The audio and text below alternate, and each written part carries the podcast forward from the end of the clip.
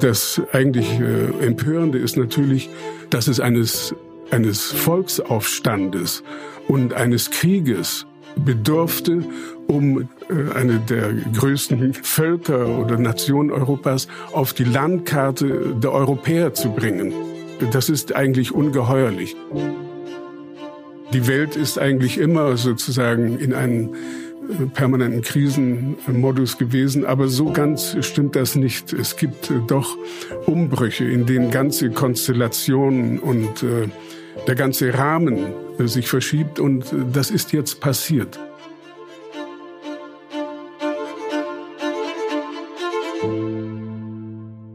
Hallo und herzlich willkommen. Mein Name ist Caroline Emke. Ich bin freie Publizistin und Essayistin, unter anderem auch Kolumnistin bei der Süddeutschen Zeitung.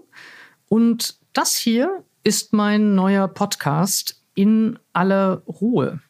Alle zwei Wochen spreche ich in aller Ruhe mit Wissenschaftlern, Künstlerinnen, Autoren, Aktivistinnen, Menschen mit besonderer Kenntnis oder besondere Erfahrung über die politisch-philosophischen Fragen unserer Zeit.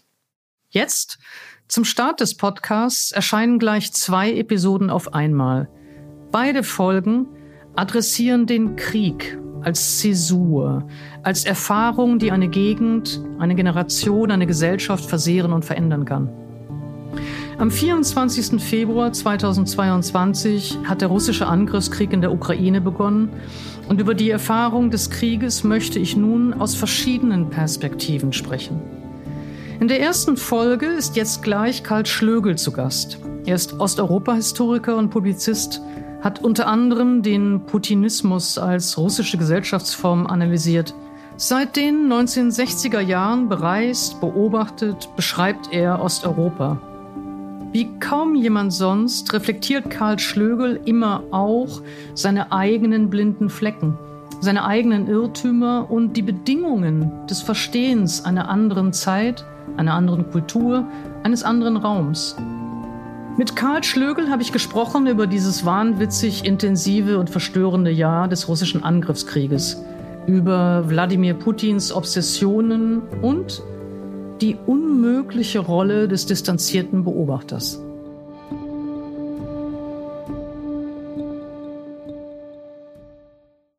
Herzlich willkommen, Karl Schlögel. Ich freue mich sehr, dass Sie zu Gast sind.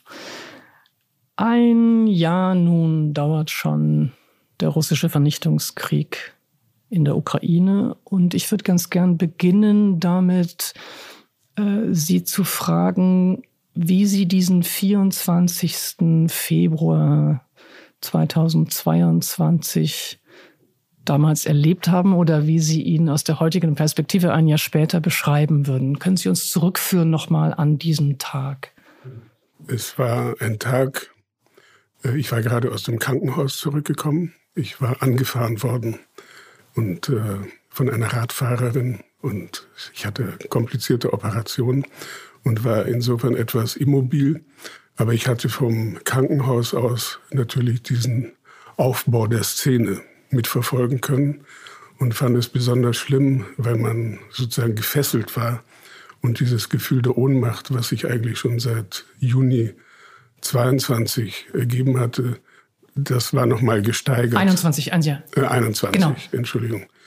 Und äh, das Gefühl der Ohnmacht, ich hatte die Rede von Putin gesehen. Vom 21. Das war einer am 21. und einer am 24. dann. Ja, nein, ich meine die Rede zwei Tage davor. Äh, diese unglaubliche und äh, ich bin ja einiges gewöhnt, schockierende Bösartigkeit der ganzen Rede. Und dann war der 24. und ich muss sagen, ich habe es bis zu dem Augenblick, wo dann die Nachricht kam, also dass die Panzer über die Grenze gegangen sind. Äh, ich äh, konnte es nicht glauben. Man war in dieser, ich will nicht sagen Schockstarre, aber in dieser Fixierung, äh, dass etwas kommt, ganz gewiss kommt, aber dass man eigentlich dem nichts entgegenzusetzen hat, außer Gesten und Demonstrationen der Solidarität.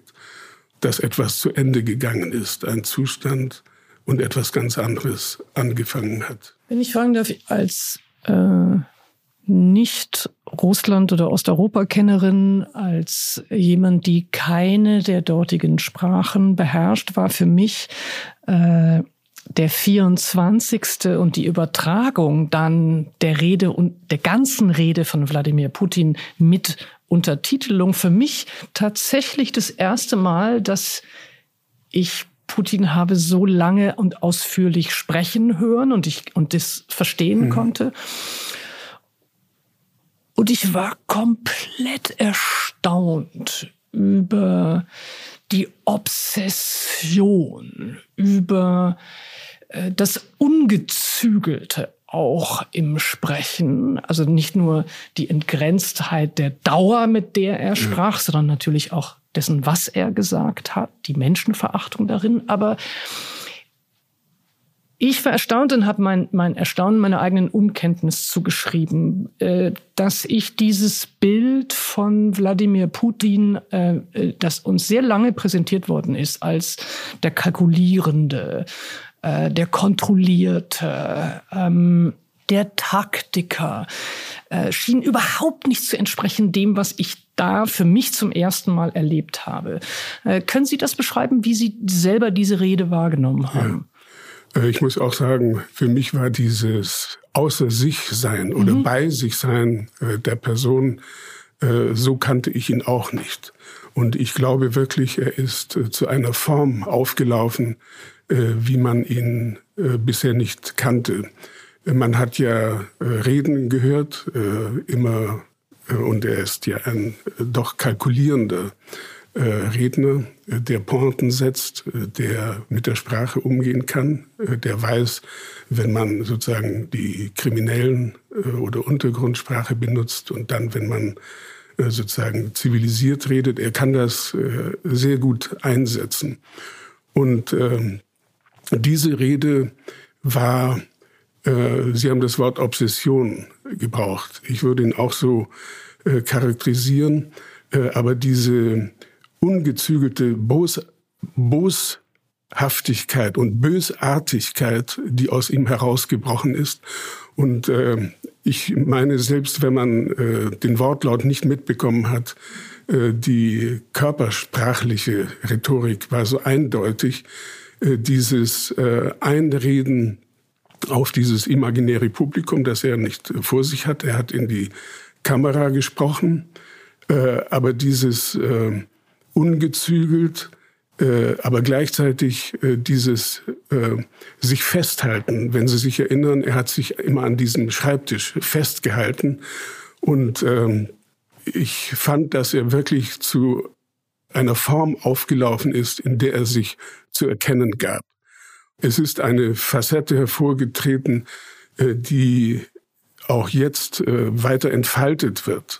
Und ich würde sagen, es ist ein, ein großer Mangel eigentlich äh, gewesen, immer in der Auseinandersetzung oder Beschreibung, dass wir auf die Inszenierung, Selbstinszenierung dieser Figur zu wenig geachtet haben. Ich meine, es ist äh, ja bekannt, diese sozusagen der mussolinische freie Oberkörper auf dem Pferd. Äh, das hat man aber mit äh, in gewisser Weise von oben herab äh, mit Verachtung und man wusste ja, was damit gemeint ist. Aber man hat äh, die äh, die Bedrohlichkeit Selbst, nicht. Die Inszenierung, die man muss auch sagen, das Können der Selbstinszenierung äh, nicht ernst genug genommen. Ich muss das auch sagen. Ich habe immer gewartet darauf, dass die russischen Schriftsteller sich diesen Typen physiognomisch vor sich vornehmen und ihn gerecht werden. Das heißt, ihn wirklich äh, beschreiben in seiner äh, Bösartigkeit, in seiner scharfen kriminellen Intelligenz, äh, in der Fähigkeit, äh, die Reaktionen der Umwelt des Gegners zu berechnen. Also dieses Spiel immer äh, mit äh, sozusagen dem, dem westlichen Echoraum. Er wusste mhm. genau, wie mhm. Formulierungen dort ankommen und er hat äh, damit gespielt. Gut, ich möchte das jetzt vielleicht nicht übertreiben und ihm zu viel äh, der Ehre erweisen. Aber ich glaube, dass wenn man äh, das putinsche System sozusagen nur analysiert unter Gesichtspunkten der Machtstruktur, äh, der ökonomischen Verhältnisse, des, der Abhängigkeit von der globalen Wirtschaft und so weiter, dass man dem nicht gerecht wird, sondern dass es ein großer und mächtiger kultureller Komplex ist, den er nutzt, den er äh, choreografiert, mit dem er arbeitet.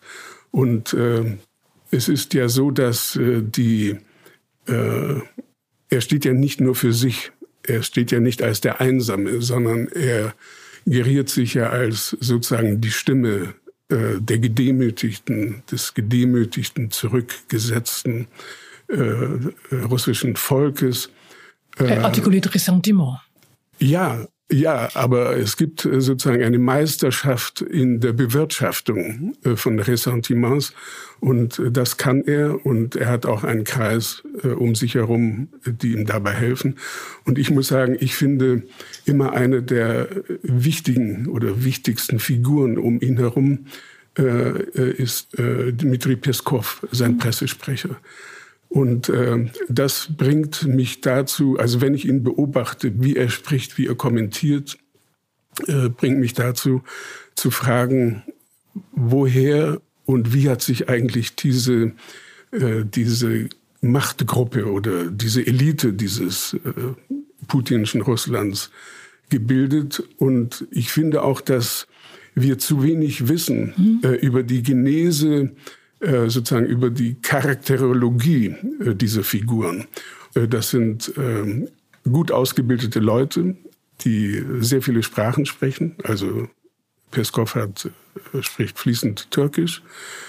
Sie haben alle internationale Zwischenstationen gehabt. Sie wissen, wie der Westen tickt. Bildung verhindert eben leider keine Menschenverachtung.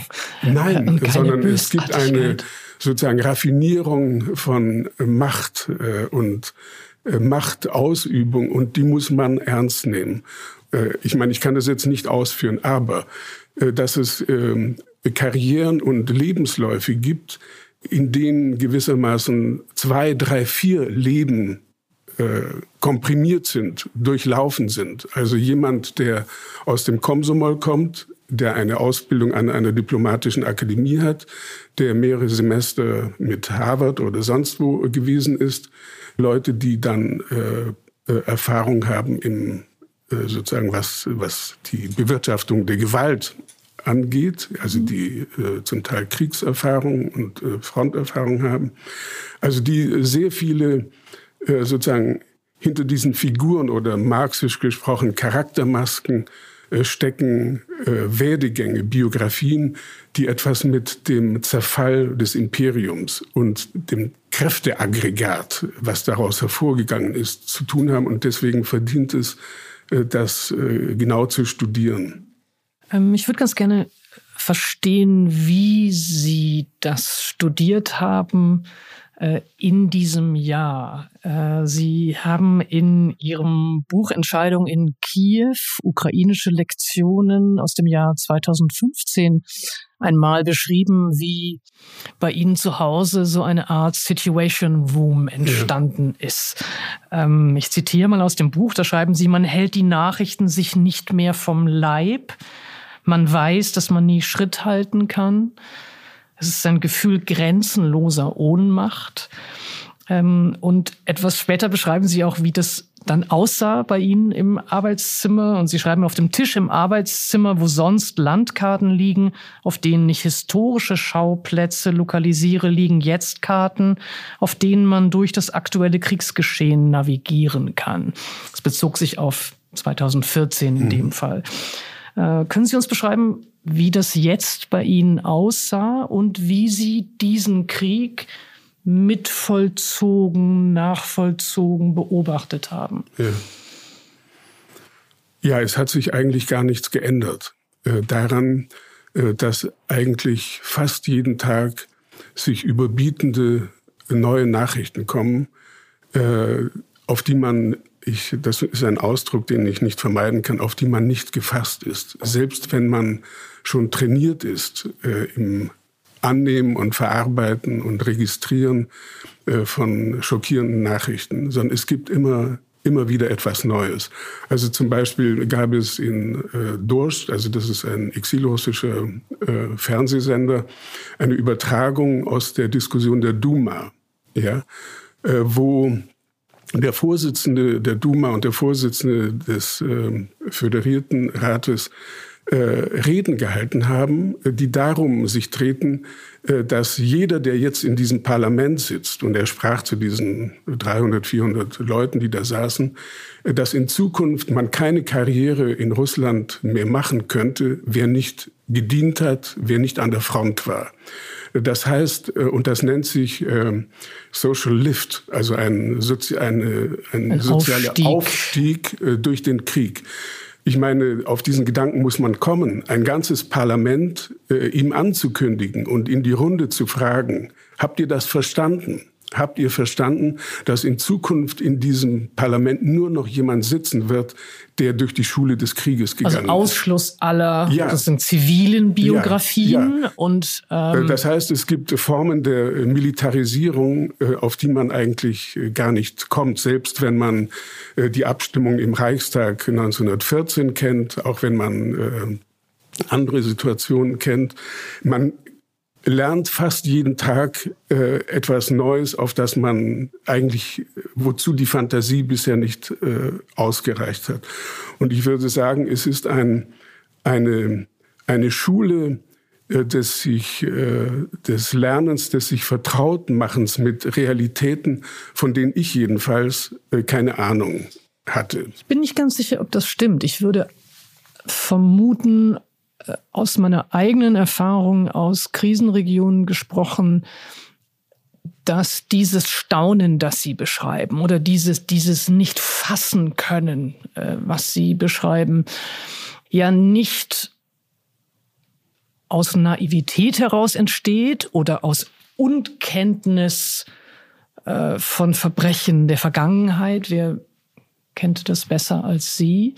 Sondern aus meiner Erfahrung gibt es eine Form von Staunen, das etwas äh, mit moralischen Erwartungen zu tun hat. Dass man eben wieder innerlich widerspricht, dass so etwas geschehen kann. Es ist also nicht, ja, es ist nicht einfach ein nicht glauben wollen, dass es geschieht, sondern es ist ein nicht akzeptieren wollen, dass es geschieht. Das scheint mir eine etwas andere Form des Staunens zu sein. Äh, Staunens, Erschütterns, äh, aber doch auf äh, Bilder zu stoßen, die bisher im Raum, sozusagen im eigenen Erfahrungshorizont einfach nicht da waren. Und das sind einfach Bilder ähm, als ich gesehen habe, dass äh, diese, dieses Azovstal-Werk äh, mit Phosphorbomben ähm, äh, beschossen wurde oder die ganze Stadt sozusagen äh, Straße für Straße in Asche gelegt wurde. Äh, ich kannte diese Stadt Mariupol, ja, und äh, es war jetzt nicht nur die, äh, wie soll ich sagen, die Empörung, dass sich mhm. alles in mir dagegen sträubt, das anzunehmen, sondern eine Stadt, die ich erlebt hatte, äh, das war damals schon der Zufluchtsort für alle, die es im besetzten Donbass nicht aushielten. Ein Sammelpunkt von äh, kreativen Leuten, also die wussten, was eine moderne Ukraine äh, sein soll. Dass jetzt Phosphorbomben auf äh, eine Industrieanlage geworfen werden, äh, die ich damals noch besichtigen konnte als eines der monumentalsten metallurgischen Kombinate, also eine richtige Schmiede des Vulkan, wie man sie sich im frühen 20. Jahrhundert sich gedacht hat, dass das jetzt ausgelöscht wird also ich würde doch sagen, es ist die Sprengung eines Wahrnehmungshorizonts äh, und wenn Sie so wollen, ein Lernprozess, in dem etwas in sich zusammensinkt. Und das Bild, was Sie vorhin gebraucht haben, dass ich vorher die Karten hatte, ja, wo ich äh, mir ein Land erschlossen habe. Und äh, man kann in der Ukraine ja nicht äh, herumfahren, ohne mindestens sieben Karten zu haben, ja. Habsburg, deutsche Besatzung, sowjetische Besatzung und so weiter. Äh, sozusagen, Sie können die ganze Geschichte äh, Schicht für Schicht freilegen und sich mit Karten veranschaulichen und mit Karten dann navigieren in diesen Räumen. Aber dann kommen plötzlich ganz neue Bilder dazu, äh, die es bisher nicht gab. Dass man äh, plötzlich äh, ein neues Kartenbild bekommt, ein zerstörtes Land und zerstörte Städte.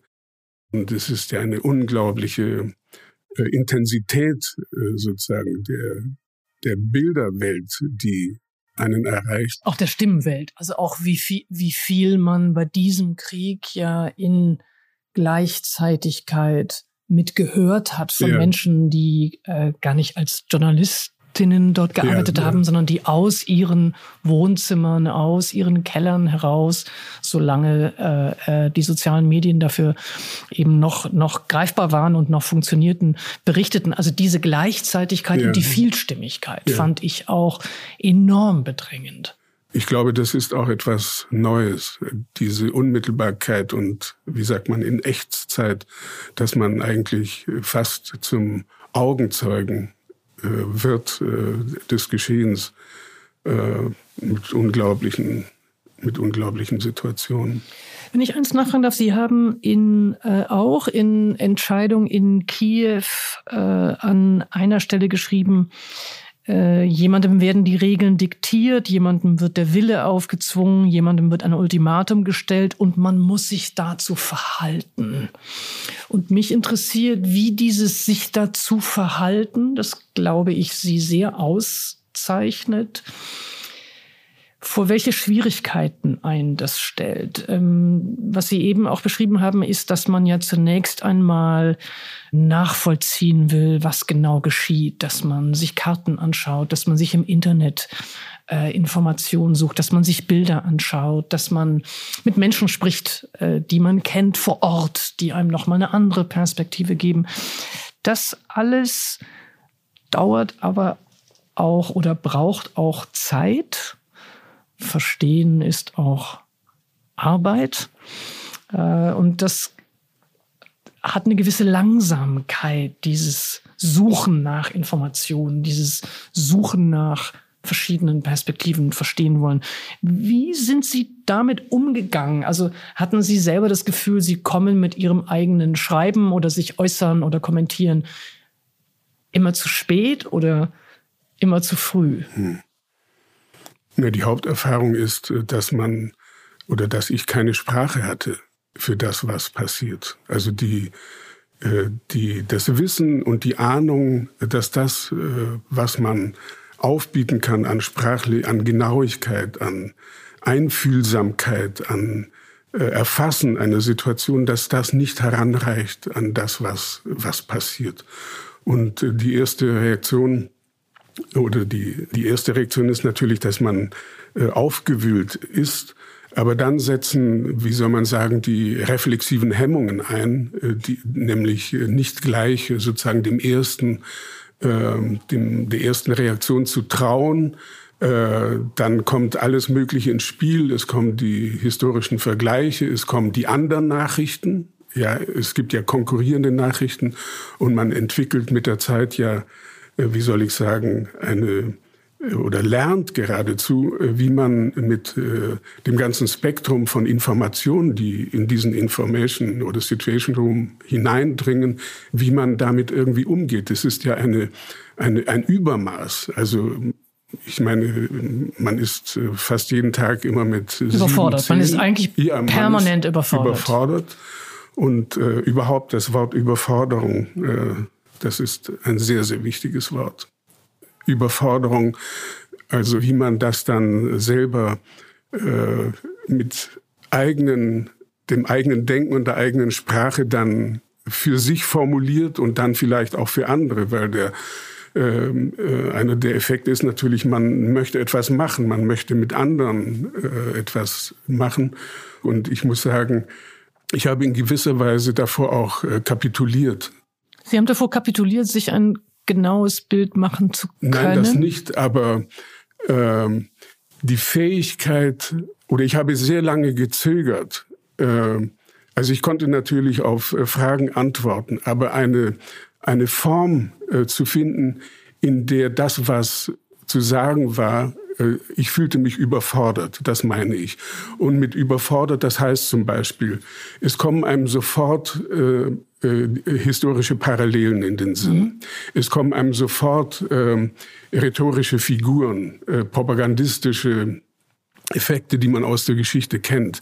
Aber das Problem äh, ist, und das finde ich wirklich, äh, auf die Höhe der Zeit zu kommen, eine Sprache zu finden, die, die nicht die Krücke der Analogie braucht, sondern die eine Sache so beschreiben kann, dass sie, dass sie stimmt. Das ist interessant. Ja. Das ist mir aufgefallen bei Ihnen, dass Sie Analogien zu scheuen schienen. Also es wurde natürlich sofort versucht, äh, dieses System Putin oder dieses Regime äh, mit Begriffen zu etikettieren. Also von äh, Autokratie, wie Mascha Gessen sagen würde, äh, wurde gesprochen, von Faschismus wurde gesprochen. Äh, sie, sie, sie scheinen ja das eher zu meiden, den historischen Vergleich. Ähm, ich hätte jetzt selber für mich gesagt, dass Analogien äh, so wie Metaphern Fortbewegungsmittel sind. Mhm.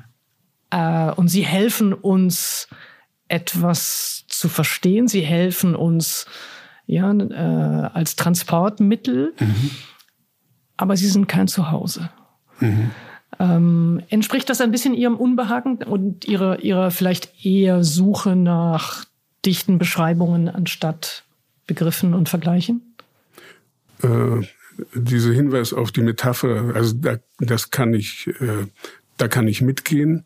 Äh, das ist sozusagen die Relativierung, äh, die Vorläufigkeit genau. der, der genau. Beschreibungsform. Äh, und, äh, aber die Forderung bleibt bestehen. Konkrete Analyse einer konkreten Situation oder auch, ich glaube, ein Marxischer Begriff, den Verhältnissen die Melodie vorsingen. Also einen Ton zu finden äh, für das, was, was passiert. Und äh, das ist sehr schwierig. Und wenn ich sage, ich habe kapituliert, dann meine ich, dass, äh, dass ich eigentlich fand, äh, dass die kompetentesten Sprecher oder die das zur Sprache bringen konnten, das waren diese Leute vor Ort. Und ich mhm. glaube, es ist mhm. dort in gewisser Weise fast ein, eine neue Form des Sprechens. Äh, ich meine, Sie haben sich damit äh, gründlich beschäftigt. Sie haben äh, vor Ort, waren Sie gezwungen, eine Sprache zu finden, was vor Ihnen unmittelbar äh, sich abspielt. Und deswegen, ich glaube, dass diese sogenannten äh, Kriegstagebücher, äh, das ist eine sehr bedeutende Erscheinung. Äh, und ich glaube, es ist auch eine Form, die die Modernität, also der neuen äh, ukrainischen Literatur ausmacht. Äh, diese, dieser Zwang äh, und die, die Bereitschaft, sozusagen den, der Reduktion, äh, des, äh, des lakonischen äh, Beschreibens, des also zurückgeworfen zu sein auf das, was unbedingt beschrieben und gesagt werden muss. Ja, das ist interessant. Ich würde ich weiß nicht, ob ich widersprechen wollte, aber ich hm. würde es vielleicht etwas anders beschreiben. Bei den Kriegstagebüchern scheint es mir sehr von der Form abzuhängen und auch von dem Ort, wo sie oder mit welcher Eile, mit welcher Schnelligkeit, mit welcher Unmittelbarkeit sie veröffentlicht werden. Wenn das Instagram ist oder Twitter, auch das haben wir erlebt, also das ja. sehr, sehr äh, schnelle Genre gesucht worden sind, um die Ereignisse vor Ort äh, zu beschreiben, dann sind die auch sehr hilfreich, um, um genau diese, diese Not zu verstehen vor Ort, um, mhm. die, um auch diesen Eindruck von Dringlichkeit, von Verzweiflung, von ja, auch, auch äh, Einsamkeit, glaube ich, äh, zu vermitteln. Trotzdem geht diesen schnellen Formen dann aber eben auch eine Form von Reflexion ab, ja. ähm, die wir vielleicht sonst gerade in Tagebüchern äh, zu finden hoffen. Also wenn ich vergleichen würde äh, die Romane von äh, Sergi Jadan und die Instagram-Posts, die dann eben auch veröffentlicht worden sind mhm. als Buch, dann äh, scheint mir doch der Roman und, und das, das literarische Format eine viel höhere äh, ja, Fähigkeit zur Reflexion, also nicht Fähigkeit zur Reflexion, aber Möglichkeit zur Reflexion ja. zu haben. Na, wahrscheinlich gibt es auch innerhalb dieses Begriffs, also der, des Kriegstagebuchs, noch ein ganzes Spektrum ja. äh, von ganz verschiedenen äh, Tonlagen, äh, Formen, Formaten. Äh, und das spricht ja eigentlich auch sozusagen für die Aufschließung sozusagen des Erfahrungshorizonts, äh, dass man ganz viele Formen findet, um überhaupt sich mit dieser neuen Realität äh, auseinanderzusetzen. Und ich würde auch sagen, also es gibt natürlich äh, Kriegstagebücher, in denen man äh, also nicht nur Lakonismus und äh, Verzicht auf alles, ich sage es mal überflüssig, sondern es gibt, äh, sie bringen die Kraft auf der ironischen Betrachtung von der Seite. Mhm. Also wenn ich zum mhm. Beispiel an die Tagebücher, die äh, Gerasimov, Sergei Gerasimov mhm. in, in Charkiw schreibt, das ist einfach unglaublich, dass jemand sich äh, die Kraft besitzt, äh, sozusagen nicht nur äh, also dem Schock mhm. äh, ausgesetzt zu sein und sondern sich die Freiheit nimmt, von der Seite her einen Blick zu werfen. Also Ironie in Zeiten des Krieges ohne Minderung mhm. sozusagen der Härte der der äh, Freund-Feind-Relation. ja, äh, das ist einfach. Äh, ich bin kein Experte, was diese Literatur angeht, aber ich habe den Eindruck, dass es ein Grund für die für die Frische und für das für die Erneuerung einer Literatur auch eine große Rolle spielt, ob man solche Erfahrungen, naja, literarisch formal bewältigen kann.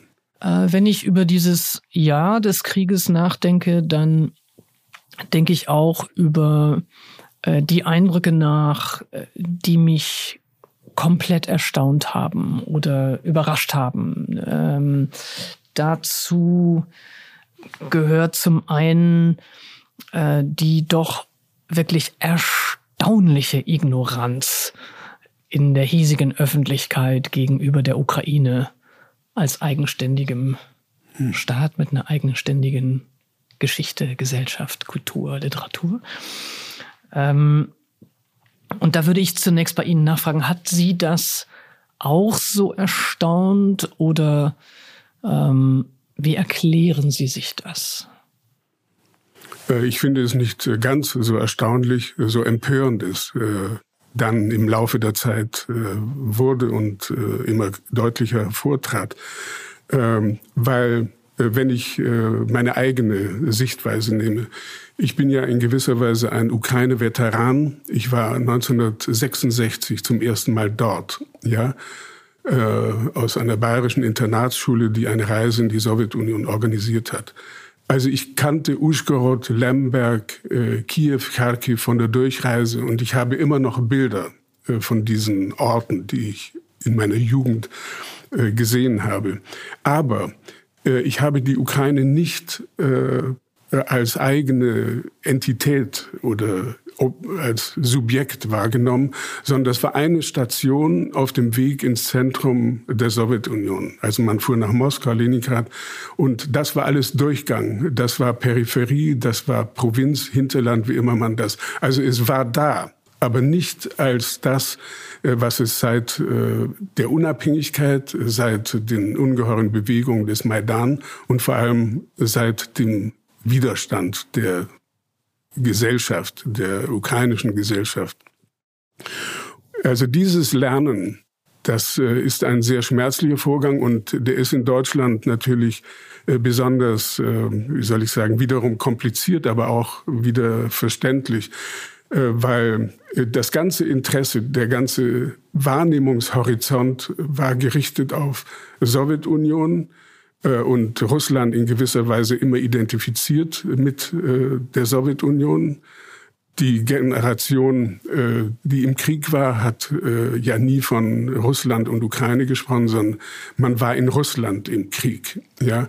Und äh, so dass eigentlich äh, der Hauptschauplatz äh, des äh, Krieges und der deutschen Verbrechen in, auf dem Territorium der Sowjetunion, also sprich Belarus und Ukraine, waren bis zuletzt irgendwie immer im Abseits und nicht äh, wirklich wahrgenommen es brauchte eine Zeit, äh, bis und es. Äh, Aber spätestens mit dem Maidan, äh, spätestens mit dann 2014 musste es ein anderes Nachdenken über die Ukraine geben. Sie haben selber sehr eindrücklich ja. darüber geschrieben, wie Sie sich auch korrigiert haben, also was Sie gerade eben beschrieben ja. haben, dieses Übersehen, das Ignorieren der Ukraine, äh, wie Sie sich dann ja auch, auch selbstkritisch angeeignet haben, äh, über die Ukraine anders nachzudenken, anders zu schreiben und, und, und diesen Lernprozess eben auch öffentlich gemacht haben.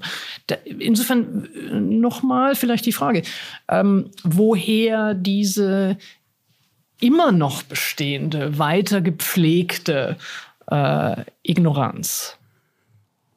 Ich glaube, dass äh, um ein, ein Land eine Kultur, äh, eine Gesellschaft äh, wirklich äh, der nahe zu kommen und sie zu integrieren in den eigenen Erfahrungshorizont, dazu bedarf es Zeit.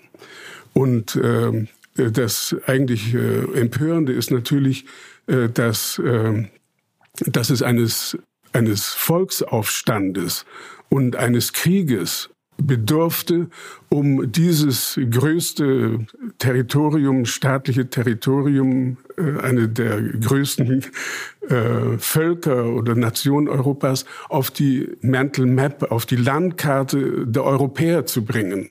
Das ist eigentlich ungeheuerlich, äh, dass eine die Veränderung einer Landkarte sozusagen nur in diesem Exzess an, an Gewalt vonstatten geht.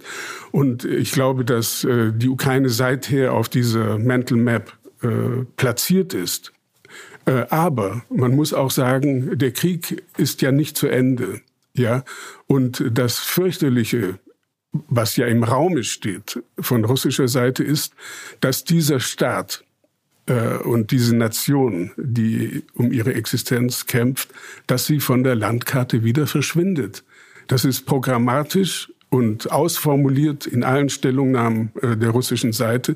Die Ukraine gibt es nicht als eigenständiges Volk, sondern es ist äh, Teil der russischen Welt.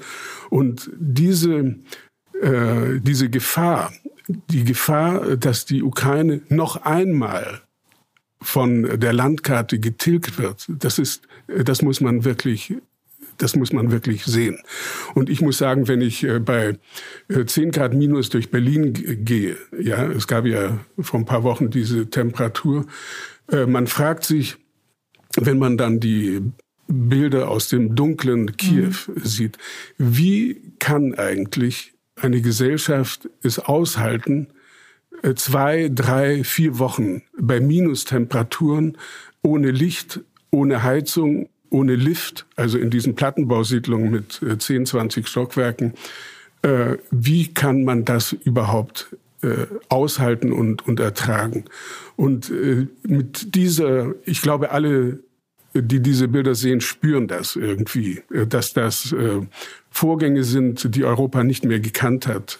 Also jetzt abgesehen von den Jugoslawienkriegen von Sarajevo.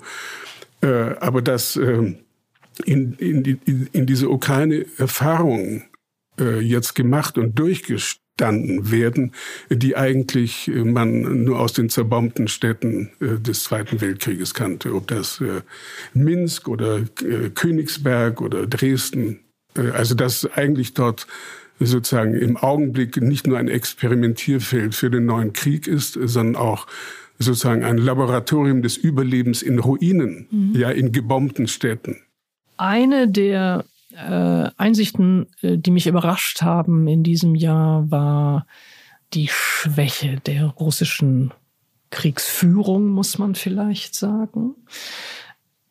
Und mich würde interessieren, ob Sie es auch beschreiben würden als die Folge einer unrealistischen Einschätzung der eigenen Ressourcen, der eigenen Logistik, der eigenen äh, Strategien und ob das, diese unrealistische Einschätzung der eigenen Fähigkeiten oder der eigenen Ressourcen, sozusagen die Achillesferse von Diktaturen und Autokratien ist.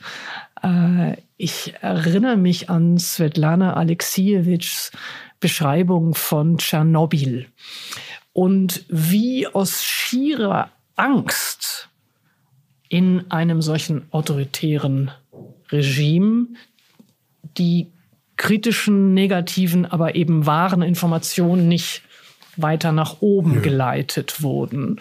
Und sozusagen aus der Angst, die ein repressives Regime selber erzeugt, äh, die eigene Dysfunktionalität entsteht. Würden Sie sagen, das trifft hier auch zu? Nehmen Sie das so wahr? Wir wissen ja nicht, wie dieser innere Kern, der, der die Entscheidung trifft, äh, funktioniert, äh, wie die Informations- oder Desinformation äh, läuft von unten nach oben. Aber es ist bestimmt so, dass die Angst, äh, Verantwortung zu übernehmen, auch für die Härte der Wirklichkeit, also der Führung zu sagen, äh, dass die Ukraine ein anderes Land ist, dass man da nicht einfach einmarschieren und eben hauruck äh, ein Land besetzen kann. Offensichtlich war ja diese Vorstellung, dass man zur Siegesparade auf dem Kreschatik in Kiew nur zwei oder drei Tage braucht. Also diese, wie soll man sagen, Servilität äh, der Dienste, das äh, spielt bestimmt eine Rolle in der Selbstüberschätzung und Fehleinschätzung. Aber das, das hat es tatsächlich oft gegeben. Und also wenn man zum Beispiel jetzt nochmal die, die Berichte, die Tagebücher im Übrigen und die Roman Form äh, zur Beschreibung des russisch-japanischen Krieges liest. Äh, man denkt, es ist heute. Nein, es ist schockierend, äh, dass sich Muster wiederholen, die also, also, also wäre es heute. Können Sie die ja? Muster beschreiben? Die Muster zum Beispiel bei der Mobilisierung 1903, 4 waren, dass die Autoritäten des Gouvernements kamen in die Dörfer und sagten äh, zu dem Bauer so und so, du kommst mit, du kommst mit, du kommst mit. Sie wussten überhaupt nicht, was los ist. Sie wussten gar nicht, was Japan ist, was sie mit Japan zu tun haben. Äh, und es gab, äh, und das ist beschrieben worden von einem bedeutenden russischen Arzt und Schriftsteller, äh, es gab dann Bauern, die ihre Familien mit der Axt umgebracht haben, weil sie, weil sie sagten, wer sorgt denn dann für die Familie, wenn ich nicht mehr da bin? Ja, also wo äh, ganze Dörfer äh, zusammengekarrt wurden und in die Eisenbahnwaggons äh, verfrachtet wurden und äh, vieles an dem, an der chaotischen äh, Mobilisierung, der Teilmobilisierung, die stattgefunden hat, erinnert daran an die äh, totale Willkür, wer sozusagen gerade auf der Straße ist und abgefangen werden kann. Oder wie eine äh, Freundin aus Moskau mir erzählt hat, es gab Tage, äh, wo man in Moskau keine Männer auf der Straße gesehen hat, weil alle sich versteckt haben oder sich in andere Wohnungen oder außerhalb der Stadt begeben haben. Also es laufen Dinge, das ist, ich muss sagen, ich war auch wiederum nicht darauf gefasst, dass sich drei bis 400.000 äh, wehrtüchtige Männer absetzen würden und fliehen würden. Und diese, äh, diese also das äh, ist jetzt nicht äh, die, das Ende und, äh, des Krieges und das ist nicht der Beginn einer gesellschaftlichen Bewegung. Ich wollte damit nur sagen, äh, dass es äh, Vorgänge gibt, die außerhalb unserer Wahrnehmung geblieben sind und die auch also für die Führung wahrscheinlich überraschend waren, obwohl sie sie wahrscheinlich äh, äh, sogar geduldet haben, um Oppositionsbildungen äh, vorzubeugen. Also man äh, ist die Leute los, wenn sie äh, in der Mongolei oder in Georgien oder in der Türkei sind. Äh, nein, äh, was, wie das zurückschlagen wird, die, ja, wie soll man sagen, die Amoralität des Krieges. Es ist ja kein großer vaterländischer Krieg. Es gibt kein Land zu verteidigen wann diese Phantome mit äh, den Nazis und den äh, Kokainisten in Kiew, äh, äh, wann das zusammenbrechen wird, äh, das, äh, das wissen wir nicht. Sie haben ein Buch geschrieben, im Raume lesen wir die Zeit über Zivilisationsgeschichte und Geopolitik. Sie sprechen darin über die Bedeutung von Anschauung, die Bedeutung von Reisen, die Bedeutung von äh, dem Verstehen von Topographie, Geografie, von Räumen. Stimmt mein Eindruck, dass mit diesem Krieg auch das Nachdenken über den Raum nach Europa zurückgekehrt ist oder stärker geworden ist als vorher? Ja, ich glaube schon. Äh, es ist wiederum auch die unmittelbare Anschauung, dass man es mit Kriegsschauplätzen zu tun hat, wo Entscheidungen fallen, äh, dass man es mit Orten hat, die äh, in Schutt und Asche gelegt werden. Also die nicht nur abstrakte, sozusagen die Stadt, sondern es sind konkrete Orte, an denen etwas passiert und die Karte also die mentale Karte, die kognitive Karte wird äh, dadurch einfach äh, verändert. Ähm, was mich nur etwas wundert, äh, muss ich äh, gleich sagen, ich äh, habe mich ja eigentlich äh, jetzt viele, viele Jahre in gewisser Weise für die Re Rehabilitierung eigentlich de, des Raumes mhm. in der Geschichtsschreibung und äh, eingesetzt. Äh, was mich nur wundert ist, äh, dass, und da sehe ich eine gewisse Gefahr, äh, dass das Reden vom Raum oder die Geopolitik jetzt selber zu einem, wie soll ich sagen, nicht Fetisch, aber zu einem mhm. Allerklärungsschlüssel wird. Das ist wirklich merkwürdig. Man muss aufpassen, es nicht als Erklärung nicht als absolut als absolut und fast fast wieder ein Rückfall in so einen Reduktion, wie sagt man, äh, Reduktion von Komplexität, ja, mhm. oder sogar Determinismus, dass der Raum vorgebe, wie sich ein Staatswesen verhält. Und es kommt dann zu kurz, äh, was, was man auch machen muss. Natürlich die äh, Aufschlüsselung und die Analyse dessen, was dieses russische äh, Gebilde ist. Ja, was geht dort drin vor sich?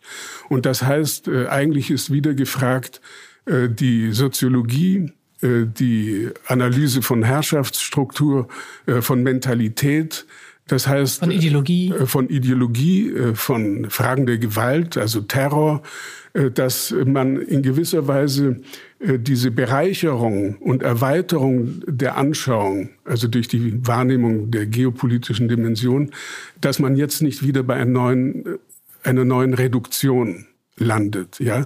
Und ich würde sagen, es ist wirklich ein großes Problem, äh, die zu beschreiben, und meinetwegen dann auch einen Begriff zu finden, dafür zu finden, was dieses heutige Russland nach dem Ende der Sowjetunion ist, 30 Jahre danach. Äh, ja. Ja, das ist interessant. Für mich haben eigentlich eine äh, ganze Reihe von jüngeren äh, Autorinnen und Autoren, die auf Deutsch schreiben, äh, sich genau mit diesen Fragen mir sozusagen ins Herz geschrieben oder auch mir diese, diese, diese Räume erschlossen. Also Olga Grasnova, Sascha Mariana Salzmann, äh, Dmitri Kapitelmann. Ähm, und äh, gerade was Sie eben beschrieben haben, die Frage, wie dieser Zerfallsprozess eigentlich ernsthaft und genau beschrieben werden kann. Äh, dazu schreibt Sascha Mariana Salzmann in dem letzten, aktuellsten Roman Im Menschen muss alles herrlich sein.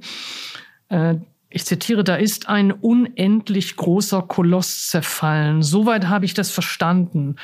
Elf Zeitzonen sind quasi auseinandergebröckelt. Klar, dass das nicht spurlos an den Leuten vorübergeht. Aber ich wollte es genauer wissen, weil es so klingt, als sei vorher etwas heil gewesen. Und jetzt ist es das nicht mehr. Und äh, der Roman äh, ist für mich eine der, der, der, der wirklich genauesten Beschreibungen auch der psychischen Versehrungen, der, der äh, men, äh, seelischen Verkrüppelungen, die aus diesem System vorher vorgegangen sind und dann aber eben auch aus dem, was der Zerfall bedeutet. Können Sie für sich sagen, gibt es für Sie auch Literatur oder Romane, die Ihnen ja diese Gegenwart, wie wir sie erleben, aufschlüsseln? Ja. Das gibt es. Ich muss aber sagen, äh, dass äh, mein äh, Urteil über diesen oder mein Versuch äh, zu nachzuvollziehen, mhm. zu beschreiben, was da vor sich geht mit der Erosion dieser sowjetischen Welt, es bezieht sich eigentlich primär auf die selbst die eigene Erfahrung mhm. in der Beo und die Beobachtung dieser Vorgänge. Und das ist natürlich auch, also ich kenne äh, einige dieser Bücher und Autorinnen und Autoren. Und ähm, das, da gibt es aber auch eine Generationsdifferenz, verstehen Sie? Äh, ich kenne diese sowjetische Welt äh, seit den 60er Jahren. Entweder war ich dort oder habe es von der Seite beobachtet oder habe mich mit den Emigranten und Dissidenten verständigt. Äh, ich kenne diesen äh, Prozess äh, der, des Zerfalls. Ja, es klingt jetzt merkwürdig aus eigener Erfahrung. Also zum Beispiel, als ich 91 von Kaunas nach Kaliningrad fuhr, also aus Litauen nach, nach Kaliningrader Gebiet im Bus, da war gerade die Grenze eingerichtet worden. Der Bus war voller Frauen, die auf die andere Seite der Memel nach Tilsit, Sowjetsk, fahren wollten, um auf den Markt zu gehen. Für sie war es unbegreiflich, dass es eine Grenze gibt. Sie wussten überhaupt nicht, was eine Grenze ist. Und sie, äh, sie brachen in Tränen und äh, Hysterie aus, weil diese provisorisch und gerade installierte litauische Grenzkontrolle von ihnen äh, ein Ausweis. Sie hatten überhaupt keinen Ausweis. Es gab keine Pässe in dieser Zeit. Das heißt, äh, äh, und ich könnte jetzt tausende von Beispielen bringen, was die Auflösung einer vertrauten, gewohnten, gewöhnlichen, eben auch glücklichen Lebenswelt, was das bedeutete. Also diese Zeit zu beschreiben, heißt eigentlich das Zerbrechen eines Lebenshorizonts zu beschreiben und äh, das Hinaustreten in eine ganz andere Welt. Dass man plötzlich konfrontiert ist mit, äh, ich sage jetzt mal, normalen Gesellschaften, also wo es keine Warteschlangen gibt, ja, sondern wo man einfach in den Supermarkt geht und alles kauft, was, was man braucht. Stattdessen gibt es jetzt ganz andere Erfahrungen oder gab es in diesen 90er Jahren. Es gab alles, aber wer hatte das, wer hatte das Geld? Ja, es entstanden sozusagen äh, ganz neue Verwerfungen. Und aus diesem sozusagen Zusammenbruch, Aufbruch, aus dieser Doppeltheit, es war eine wirklich unglaublich wilde Zeit. Äh, das betrifft nicht nur die Konsumsphäre, sondern das betrifft auch die Denkwelt. Also wenn Sie in den 90er Jahren oder in den späten 80ern, in den 90er Jahren in die Buchhandlung gingen, Sie dachten, Sie sind in einem Universum des wilden Denkens, also wo, wo alles erlaubt war. Also wo. Da träumen wir doch von. Äh, äh, ja, aber auch nein. Ja, wenn Sie plötzlich äh, die Übersetzung der französischen Philosophen sehen, aber daneben äh, die Protokolle der Weisen von Zion ja, gut, ja, okay. und so weiter. Da, davon, ja. Nein, es gab eine totale äh, sozusagen Entgrenzung und die einerseits als Gewinn verstanden wurde. Und es passierten ja unglaubliche Dinge im künstlerischen äh, Bereich oder im intellektuellen Bereich. Aber es war auch eine schockierende Erfahrung. Wie kann man mit dieser Superkomplexität äh, einer Welt, in der man sich neu aufstellen muss, in der man sich in gewisser Weise neu erfinden muss. Und äh, ich finde, dass die Svetlana Alexejewitsch das also in ihrem Secondhand äh, live, äh, live äh, also ganz, naja, so wie sie das äh, eben konnte als äh, gelernte äh, Sowjetbürgerin mit eigenem Kopf, eigener Beobachtung und und wie soll man sagen Genauigkeit der Recherche. Ja. Sie haben auf meine Frage, die mit einem Buch gearbeitet hat, mit der eigenen Erfahrung geantwortet. Ja. Und ähm, das ist, glaube ich, insofern äh, ganz symptomatisch zum einen, weil äh, ich in diesem Fall bei dieser Region tatsächlich auch gar nicht mit eigener Erfahrung äh, sprechen kann, weil ich die Region nicht kenne. Ähm, es ist aber auch in anderer Hinsicht für Sie selber und Ihr eigenes Werk und Ihre Texte äh, sehr symptomatisch, weil die Bedeutung der Erfahrung, die Be ja. Bedeutung des Reisens, die Be Bedeutung des Vorortseins ja. äh, darin eine große Rolle spielt. Ähm, in äh, dem im Raum lesen wir die Zeit. In Ihrem Buch schreiben Sie, eine weitere Diskreditierungsformel lautet, das ist ja bloß individuell, das ist ja bloß subjektiv. Das ist etwas, was ist, Sie lachen schon, das ist etwas, was wir äh, heute sehr, sehr häufig auch im öffentlichen Diskurs, in den Medien sehr, sehr oft hören, diese Neigung, Subjektivität äh, zu denunzieren, Betroffenheit zu denunzieren und sich zurückzuziehen auf eine äh, mutmaßlich distanzierte Objektivität, auf eine, auf eine mutmaßlich äh, gerechtere Neutralität. Ähm, was geht dadurch verloren und was würden Sie daran kritisieren, an dieser Art von öffentlichem ja, äh, Spott oder öffentlicher Diskreditierung von Subjektivität? Ja, ich äh, muss sagen, dass äh, für äh, die Ausbildung sozusagen auch eine, eines historischen Bewusstseins äh, gehört nicht nur, äh, dass man sich äh, kundig macht und alle Akten und Dokumente gelesen hat, sondern es gehört dazu auch die Ausbildung einer, einer Aufmerksamkeit, die sich an der Realität schult. Und äh, also was den russischen Fall angeht, also ich äh, kann natürlich mein Interesse an der Aufklärung äh, des äh, stalinistischen Universums überhaupt nicht abstrahieren von meinen Begegnungen mit den Freunden und Kollegen dort, die alle irgendwas damit zu tun hatten. Ja, die Eltern sind umgebracht worden oder ins Lager geschickt worden und äh, es hat sie beschäftigt. Sie haben davon erzählt.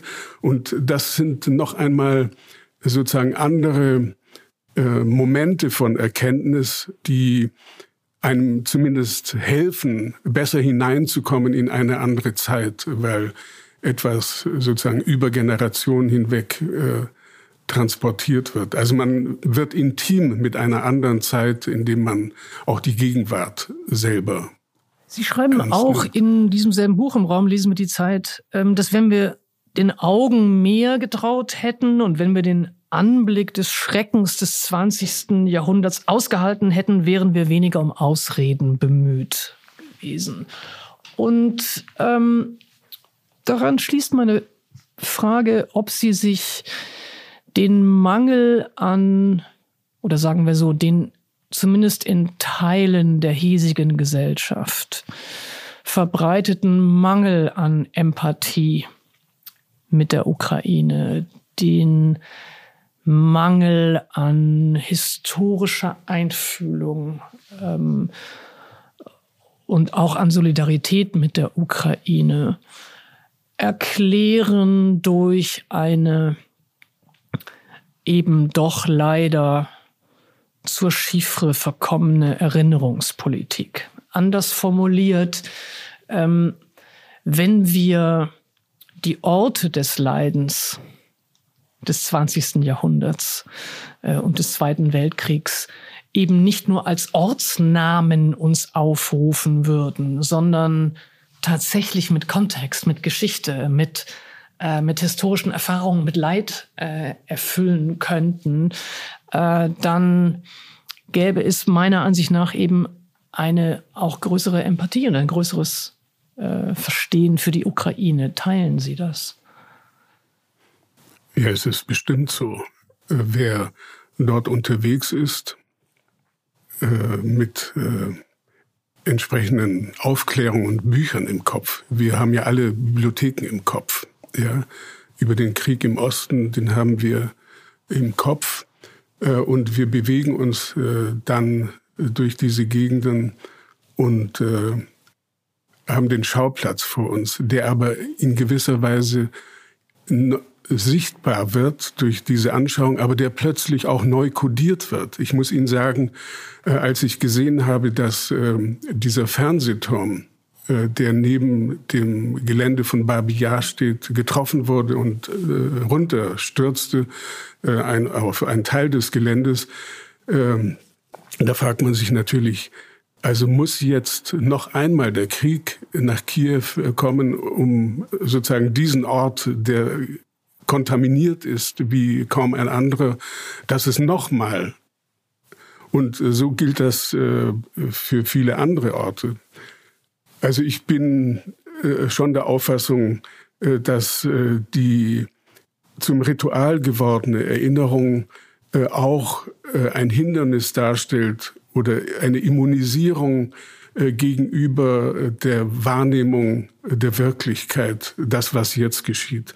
Und äh, man hat dann manchmal den Eindruck, und man hat ja solche Stimmen auch gehört in Unterhaltungen, wir haben das alles jetzt äh, durchgearbeitet und aufgearbeitet und uns muss man nichts mehr sagen. Ja, das ist eigentlich nicht die Erinnerung und Würdigung äh, der Opfer der Vergangenheit, sondern das ist dann ja, wie soll man das nennen? Also es ist eine Kombination von Faulheit und Feigheit, würde ich jetzt sagen. Faulheit und Feigheit und Anmaßung gegenüber, ähm, naja, den Opfern von damals, muss man sagen, aber auch den Opfern von heute. Ähm, ich würde ganz gerne zum Ausblick aus diesem Gespräch heraus Sie ja fragen, wie sich Europa verwandelt hat unter dem Eindruck dieses jetzt bis jetzt ein Jahr währenden Krieges? Ja, es äh, ist so, dass es einen neuen Ernst gibt äh, und dass die Selbstverständlichkeiten, an die wir uns gewöhnt haben, aufgehört haben, selbstverständlich zu sein und äh, dass es absehbar ist, dass dieses uns so Vertraute äh, geschützt werden muss, verteidigenswert ist, eben nicht ohne Einsatz äh, zu haben ist. Und also das Ende der Selbstverständlichkeiten. Und äh, das ist äh, einerseits natürlich, äh, wie soll man sagen, bedrückend. Also wenn ich zum Beispiel überlege, ich hatte mich 2014 äh, ja sozusagen auf mein historisches Spätwerk konzentriert. Ich wollte. Ja, es ist, es ist so dumm gelaufen, würde ich ja, mal sagen. Und, und, dann kam etwas ganz anderes und man muss sich sozusagen äh, neu, äh, wie soll ich sagen, in Form bringen äh, im Kopf und sich äh, der Situation stellen, sich äh, neu aufstellen oder standhaft bleiben, wie auch immer. Also ich äh, habe keine Prognose oder so etwas, mhm. sondern äh, das, äh, wie soll man sagen, bedrohlich Erfrischende ist, dass eine völlig offene Situation ist. Wir wissen nicht, ob wir diese, diesen Stress durchstehen werden. Wir wissen nicht, ob die Opfer, die verlangt sind und um die herumzureden, einfach äh, nicht richtig wäre, äh, ob wir denen gewachsen sein werden. Ja, und ich meine das jetzt nicht bezogen auf die äh, das politische Establishment, äh, dass die diese und jenen Fehler gemacht haben oder machen, sondern ich meine es eigentlich in Bezug auf, auf jeder Mann oder jeder Frau, auf uns alle, äh, ob wir unseren Job äh, gut machen. Äh, also was jetzt meine Arbeit beispielsweise angeht, äh, ich hat, hatte Ihnen ja gesagt, dass es Situationen der Überforderung gibt, also des, äh, dessen, was analytisch zu leisten ist, was an Einsicht zu gewinnen und zu vermitteln ist. Ähm, das ist einfach sozusagen ein Ernstfall. Und ähm, man kann jetzt natürlich sagen, den Ernstfall hat es immer gegeben. Den hat es auch 68 gegeben, als wir äh, gegen Vietnam demonstriert haben. Den und 89. Ja, ja auch äh, die Welt ist eigentlich immer sozusagen in einem äh, permanenten Krisenmodus äh, gewesen. Aber so ganz stimmt das nicht. Es gibt doch Umbrüche, in denen ganze Konstellationen und äh, der ganze Rahmen äh, sich verschiebt. Und äh, das ist jetzt, glaube ich, äh, das ist jetzt passiert. Also ich hoffe auf jeden Fall, dass wir, ja, dass dieser Krieg eben nicht uns an die Grenzen führt, die Sie vorhin beschrieben haben, dass ähm, wir die Aufgaben, die sich darin für uns jeweils formulieren, auch annehmen und, und hoffentlich äh, bestehen. Ähm, ich danke Ihnen sehr für dieses Gespräch an dieser Stelle und eine Bitte zum Schluss. Äh, ich würde mir wünschen, ob Sie uns ein Buch empfehlen können, das Sie zuletzt beeindruckt und bewegt hat oder ein Theaterstück oder ein Film oder ein Stück Musik, äh, das Sie unseren Zuhörerinnen und Zuhörern mit auf den Weg geben. Ein Fundstück sozusagen. Das ist eine sehr scharfe und pointierte Frage. Äh, das klingt jetzt vielleicht paradox, wenn ich das sage. Äh, ich habe gelesen vor einem Jahr äh, Wassili Grossmann Stalingrad. Und äh, ich muss sagen, für mich ist äh, Wassili Grossmann einer der allergrößten. Und äh, ich war, ich kannte andere Sachen von ihm schon. Aber äh, wenn man äh, Grossmann, also der von Stalingrad bis Berlin gegangen ist, mit Stationen in Treblinka und anderen Orten, wenn man dieses Buch liest, dann hat man eigentlich, und es ist einfach literarisch und wie soll ich sagen, äh, was er in seinem Wahrnehmungsraum alles hat und beschreiben kann, äh, das ist für mich sozusagen äh, das Plus-Ultra. Aber es ist eigentlich ein Buch, das uns hineinführt in eine Gegenwart, äh, mhm. die, äh, die unübertrefflich in dieser grauenhaften Stalingrad-Situation beschrieben ist, nur mit ganz anderen Vorzeichen.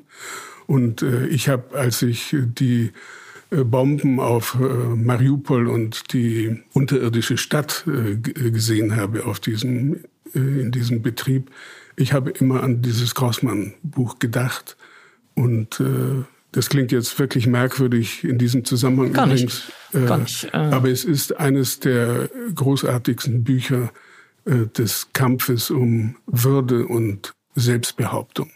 In diesem Sinne ganz, ganz herzlichen Dank, Karl Schlögel, für dieses Gespräch.